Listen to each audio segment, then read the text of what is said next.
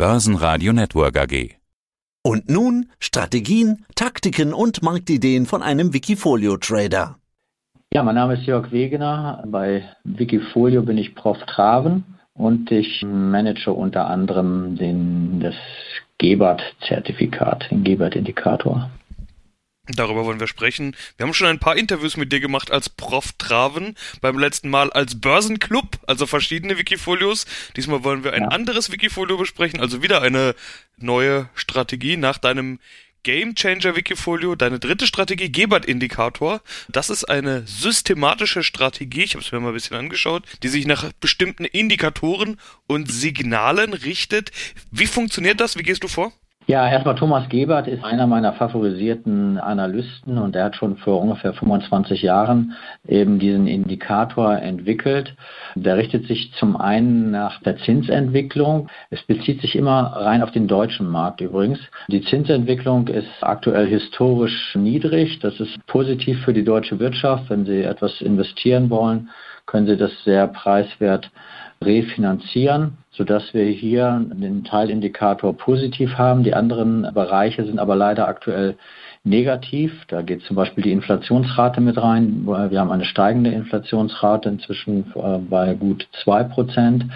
Das Euro-Dollar-Verhältnis ist ein wichtiger Faktor. Die deutsche Wirtschaft ist eine Exportwirtschaft und die Exporte werden in der Regel in Dollar bezahlt. Der Dollar ist äh, gegenüber den Euro gefallen. Das heißt, die deutschen Unternehmen haben eine Reduzierung ihrer Gewinne, wenn sie im Ausland etwas verkaufen, oder aber sie müssen die Preise anheben. Schlecht für die deutsche Wirtschaft, sodass der Teilindikator hier eben auch negativ ist. Und ein weiterer Aspekt ist äh, schlichtweg die Jahreszeit.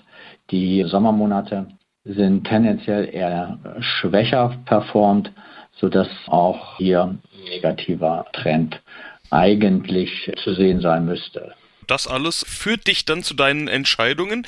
Bevor wir da jetzt genauer darauf eingehen, wie gut das funktioniert, will ich auch mal noch kurz besprechen. Rund 43% plus hast du gemacht seit 2015. Das sind nur in Anführungszeichen 6,2% Performance im Jahr, aber immerhin kann, glaube ich, auch nicht jeder von sich behaupten. In den letzten zwölf Monaten waren es inzwischen über 21% plus. Wie gut funktioniert diese Strategie? Also du hast ja direkten Vergleich zu anderen Strategien. Mhm. Tatsächlich ist es so, dass ich ähm, dieses Zertifikat im Laufe der Jahre ja, sukzessive weiterentwickelt habe.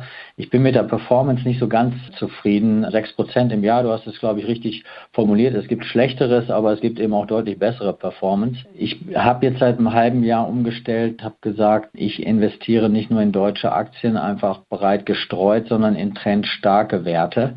Und das habe ich früher nicht gemacht. Und von den trendstarken Werten verspreche ich mir dann eben mittel- und langfristig eine bessere Performance. Die Performance der letzten zwölf Monate ist ganz okay.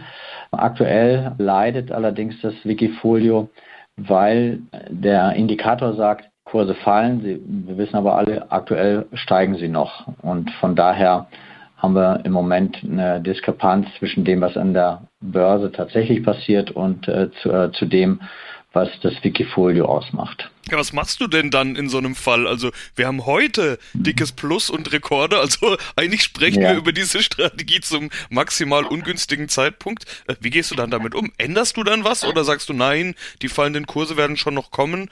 Diese Short-Position auf den DAX, über die wir gleich noch sprechen wollen, die ist genau die richtige Idee. Ja, ich bleibe tatsächlich bei der Short-Position, auch wenn es im Moment ein bisschen weh tut und ja, ich auch davor sitze und denke, hm, so ganz toll ist es nicht. Aber der Indikator reagiert jetzt nicht so zeitnah, dass in dem Moment, wo es ins Negative fällt, dass dann auch gleichzeitig die Börsen sofort fallen. Das wäre auch äh, zu schön, um wahr zu sein. Ich bin relativ sicher, dass wir noch äh, fallende Kurse haben werden in den nächsten Monaten. Das sind zwei Aspekte die mich da äh, in diesem Fall optimistisch für meine Strategie stimmen. Das erste ist, dass die Monate August und äh, September traditionell die schwächsten Monate im Jahr sind. Die stehen relativ nah bevor. Und zum Zweiten ist es auch die, die Bundestagswahl. Im Vorfeld von solchen äh, wichtigen Wahlen herrscht an den äh, Kapitalmärkten meist immer eine gewisse Unsicherheit und Unsicherheiten sind in der Regel von negativer Performance ausgebildet.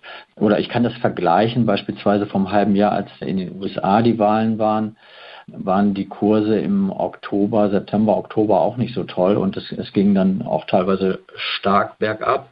Und so etwas erwarte ich vor der Bundestagswahl auch. Ja, und zwar erwartest du das quasi volle Pulle. Also rund 50 Prozent macht dieser Short auf den DAX aus. Ein DAX-Short-Faktor, 3 Zertifikat, 49, noch was Prozent. Ja, Diversifikation sieht anders aus, sagen wir es mal so. Also diese DAX-Short-Position ist ja doch wirklich sehr groß. Fast 50 Prozent deines Geldes sind in diesem Short. Warum diese absolute Überpositionierung? Ja, wenn ich jetzt auf einzelne Werte äh, gehe, dann ist immer das Risiko da, dass ich einen falschen Wert habe.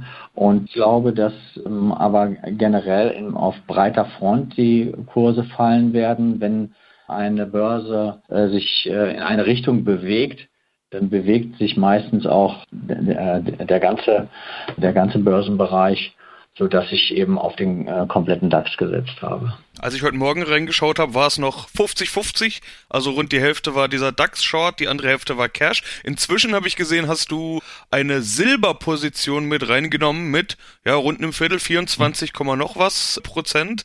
Warum gerade heute? Vermutlich nicht wegen unseres Interviews, sondern weil du es generell machen wolltest. Warum Silber? Warum heute? Was ist das für eine Position? Mhm. Also ähm, auch da, ich bin ja auch Leser des äh, Gebert-Briefs und er ist sehr bullisch, was Edelmetalle angeht, ähm, empfiehlt das auch, begründet das auch. Und wenn man sich den Chart von Silber anguckt, dann sieht man, dass er kurz vorm Ausbruch nach oben steht. Und daraufhin, äh, darauf habe ich heute reagiert, weil ich mit dem Ausbruch nach oben rechne. Auch Silber ist heute positiv am Markt bewertet. Ich rechne also mit, mit weiteren Kurssteigungen bei Silber und bei Gold im Übrigen auch. Bin auch noch am überlegen, ob ich auf Gold auch noch setze, werde ich in den nächsten Tagen entscheiden. Ja, und dann mit dem Rest, oder wie? Also ich meine, diese 25 Prozent oder 24, noch was auf Silber sind ja auch wieder so eine richtig dicke Position. Du hast jetzt noch rund ein Viertel Cash. Wird das dann alles in, in, in Gold quasi gebuttert oder hältst du da noch ein bisschen Pulver trocken? Kann ja auch sein, dass du mit deinem DAX-Zertifikat beispielsweise komplett schief liegst und irgendwann ja, vielleicht da nochmal nachlegen musst oder sowas. Also hältst du dir Cash dann frei? Ich halte mir auf jeden Fall Cash frei, aber bei dem DAX-Zertifikat ist es so, dass es ein Faktorzertifikat ist mit einem Faktor von drei. Also die Gefahr, dort ausgenockt zu werden, besteht eigentlich nicht. In der Vergangenheit, du hast es vorhin schon angedeutet, waren auch immer mal wieder einzelne Aktien dabei, einzelne Werte. Thyssen habe ich gesehen, VW, Zooplus, Shop, Apotheke, viele mehr. Ich will sie gar nicht alle aufzählen, das waren jetzt nur die aktuellsten. Kaufst du da auch nach ähnlichen Signalen oder wann kommen Einzelwerte mit dazu? Hm. Also da habe ich, wie ich es eingangs gesagt habe, bin ich jetzt auf die äh, Strategie umgestiegen, auf trendstarke Werte und dann eben aus dem gesamten HDAX äh, zu setzen. Und ja, sowas wie Shop Apotheke ist in der jüngeren Vergangenheit äh, ziemlich gut gelaufen und werde mir dann allerdings bei einer Trendumkehr, wenn es wieder ins Positive geht, werde ich mir anschauen, welche sind die trendstarken Werte im HDAX und werde darauf setzen. Und wann wird verkauft bei Einzelwerten? Ich überprüfe das äh, eigentlich wöchentlich und gucke, ob der, der Trend intakt ist. Und solange wie ein Trend läuft, laufe ich mit dem Trend mit. Und äh, wenn es eine Trendumkehr gibt bei Einzelwerten, äh, dann steige ich natürlich aus. Das heißt, diese 25% Cash, es kann auch sein, dass da jetzt dann in der nächsten Woche plötzlich eine Einzelaktie dazukommt. Wird dann dafür dann Silber verkauft oder weil dein Cash, was du jetzt hast, geht ja auch zu Neige. Wenn du jetzt wieder zwei, drei Einzelaktien mit reinnehmen willst, dann bist du ja voll investiert. Also, wie gesagt, ich bin ja aktuell negativ gestimmt und von daher werde ich in Kürze kein, nicht auf Einzelaktien setzen. Das wäre eine Strategie, die vielleicht ab November wieder greifen wird, wenn der Indikator im November ins Positive geht. Und dann werde ich breit diversifizieren und natürlich die, die Short- und die Silberposition dann auflösen. Das klingt aber wirklich sehr nach Sell in May and go away, but remember to come back. Und diesmal nicht September, sondern November. Die Statistik der vergangenen Jahrzehnte zeigt ja, dass eigentlich nicht der September der Monat ist, an dem man zurückkommt, sondern der September ist ja meistens statistisch auch noch ein schwacher Börsenmonat. Der Oktober gilt ja eher als Crash-Monat, deshalb haben viele den Spruch ja sowieso schon modifiziert zu Sell in May and go away, but remember to come back in November. Das würdest du so unterschreiben, oder? Ähm, ja, also du hast richtig gesagt, problematische Monate sind August und September. und die anderen äh, Monate ja, sind unregelmäßig, äh, sage ich mal. Ne? Also der, der Oktober ist der traditionelle Crash-Monat, aber das heißt nicht, dass es jedes Mal im Oktober einen Crash gibt. Aber tatsächlich ist es so, dass der November dann so ein bisschen so der Sicherheitsmonat ist, äh, auch im Hinblick auf eine mögliche Jahresendrallye ist es ganz gut, im November dann äh, long zu gehen. Und was bräuchtest du dann jetzt, dass deine Strategie erfolgreich ist? So richtig krachende Kurse in den nächsten Monaten, also so richtig runtergeprügeltes Sommerloch? Oder würden dir auch so ein paar kleinere Rücksetzer, wie man im, sie im Sommer ja eigentlich immer hat, so ein paar Minustage, wird dir das ausreichen? Oder bist du wirklich mit, mit deiner Strategie jetzt als richtiger Bär in den Markt und ein paar tausend Punkte sollten es dann schon sein? Also ich rechne jetzt nicht mit einer, mit einer Crash-Situation in den nächsten äh, Wochen oder Monaten, sondern allgemein ein bisschen mit schwächeren Kursen. Eine Crash-Situation für das Wikifolio wäre natürlich großartig, wünsche ich mir persönlich aber ehrlich gesagt nicht weil ich habe ja auch noch andere Dinge laufen, nicht nur mal dieses Wikifolio. Und von daher ein, ein paar Prozente Minus äh, würden mir erstmal reichen. Okay, da wollte ich nämlich auch drauf hinaus. Dann weiß ich nämlich auch, wie ich dich jetzt verabschieden kann. Kann ich sagen, vielen Dank für den Einblick und einen Crash wünsche ich uns allen und auch dir nicht. Dankeschön. Ja, genauso sehe ich es auch. Ja, tschüss. Mehr Trading-Ideen finden Sie im Blog unter wikifolio.com und in der Börsenradio Mediathek. Das Börsenradio Nummer 1. Börsenradio Network AG.